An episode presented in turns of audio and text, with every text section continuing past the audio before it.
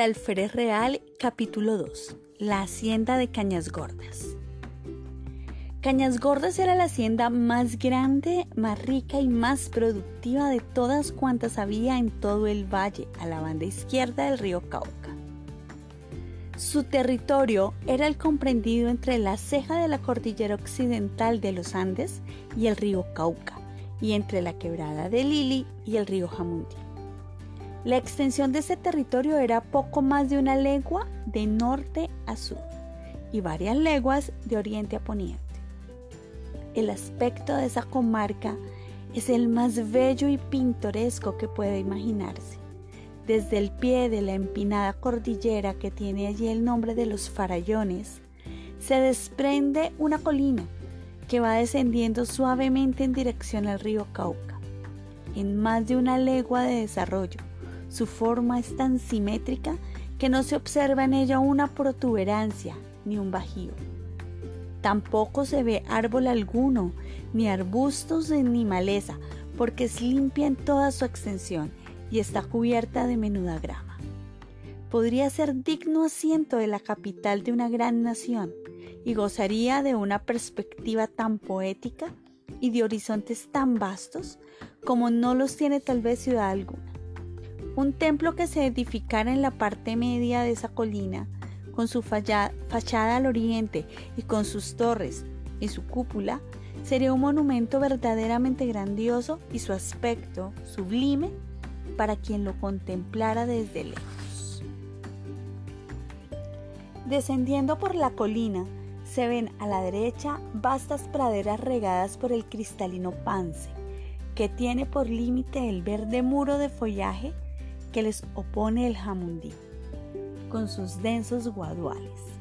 A la izquierda, graciosas colinas cubiertas de pasto por entre las cuales murmura el lili, casi oculto en la sombra de los carboneros, y allá abajo, donde desaparece la gran colina, se extiende una dilatada llanura cubierta de verde césped que va a terminar en las selvas del Cauca y que ostenta colocados a regulares distancias árboles frondosos o espesos bosquecillos, dejados allí intencionalmente para que a su sombra se recojan a cestear los ganados en las horas calurosas del día.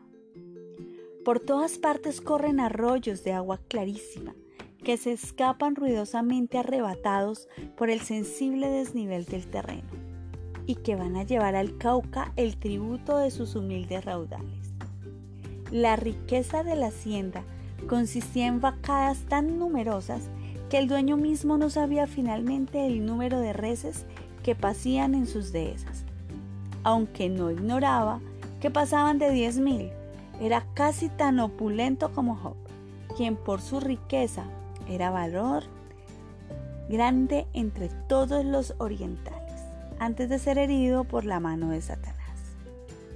Allí había partidas de ganado bravío que nunca entraban en los corrales de la hacienda ni toleraban que se les acercara criatura humana.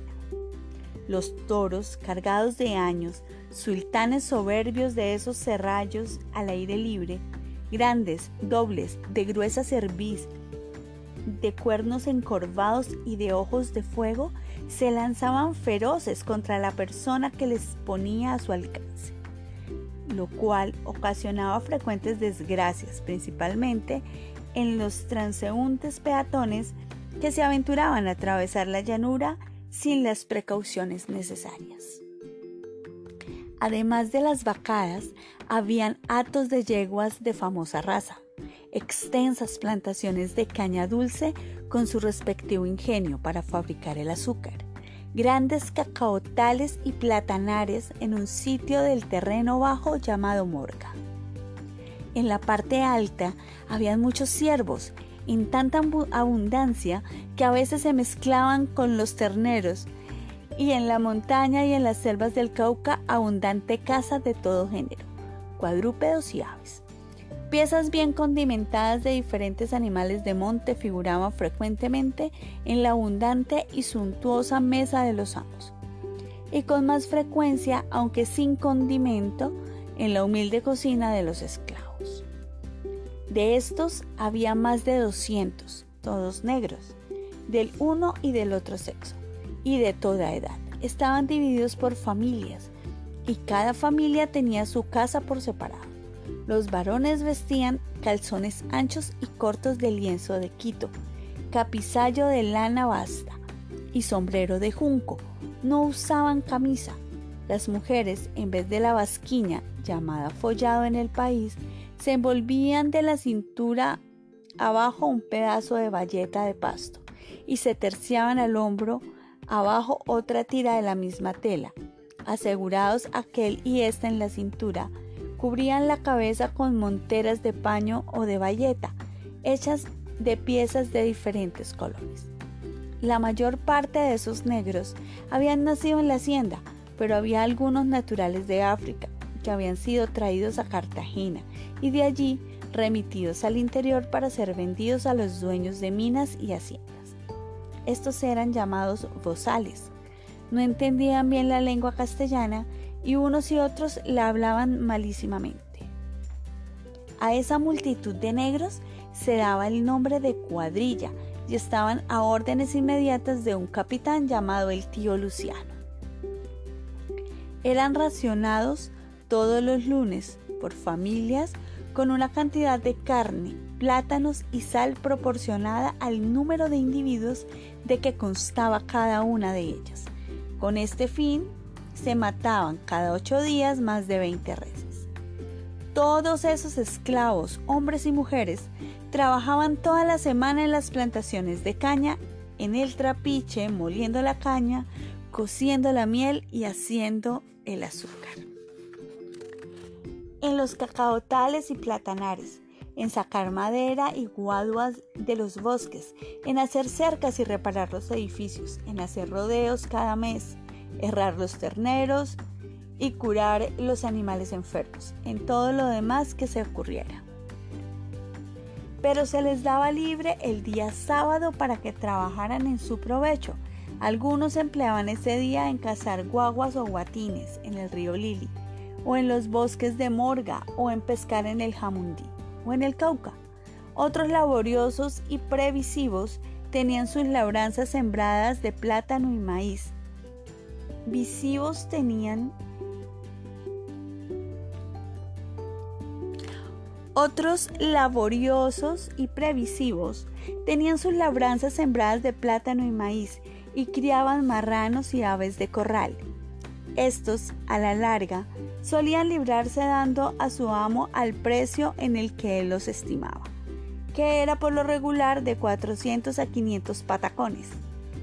Cuando un marido alcanzaba así su libertad, se mataba enseguida trabajando para librar a sus hijos y a su mujer y esto no era muy raro.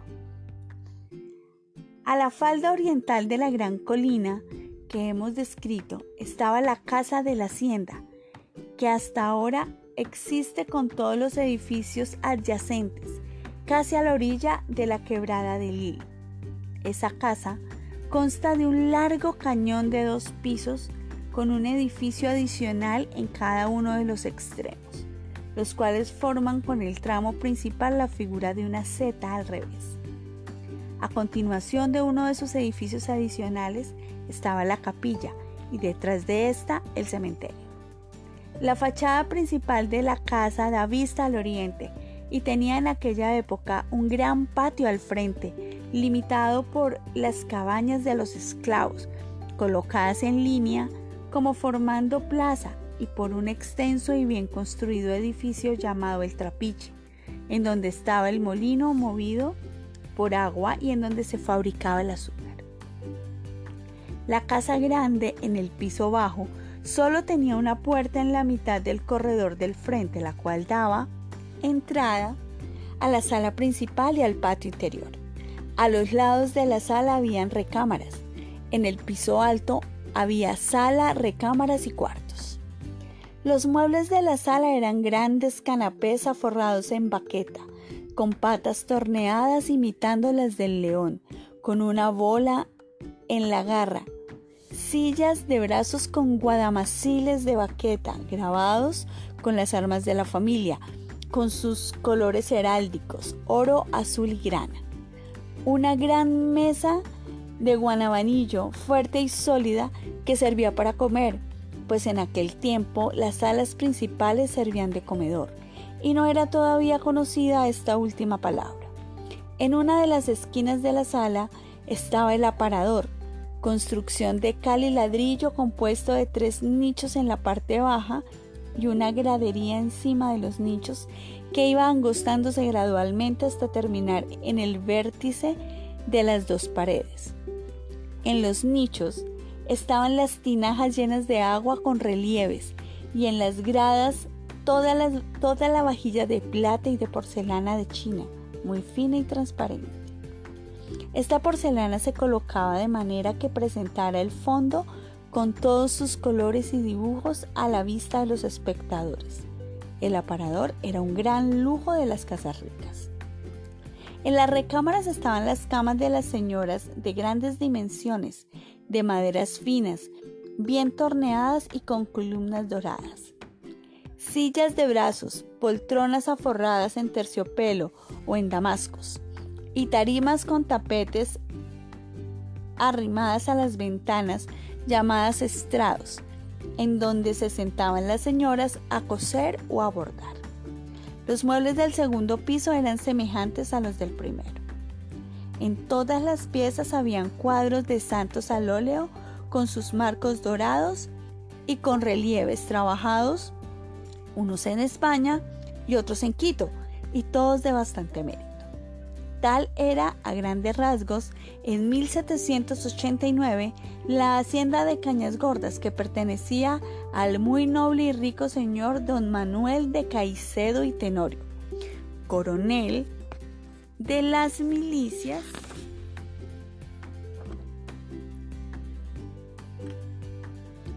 disciplinadas, alférez real y regidor perpetuo de la muy noble y leal ciudad de Santiago de Cali.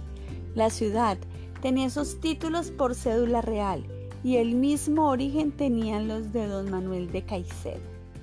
Sospechamos que a ese sitio se le dio el nombre de Cañas Gordas, deducido de los extensos guaduales que por allí se encuentran, principalmente a orillas del río Jamundí.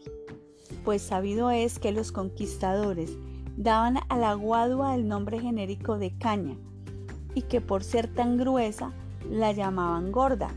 Así se lee en la obra del padre Fray Manuel Rodríguez, jesuita, hijo de Cali, publicada hace dos siglos y titulada El Marañón o Amazonas.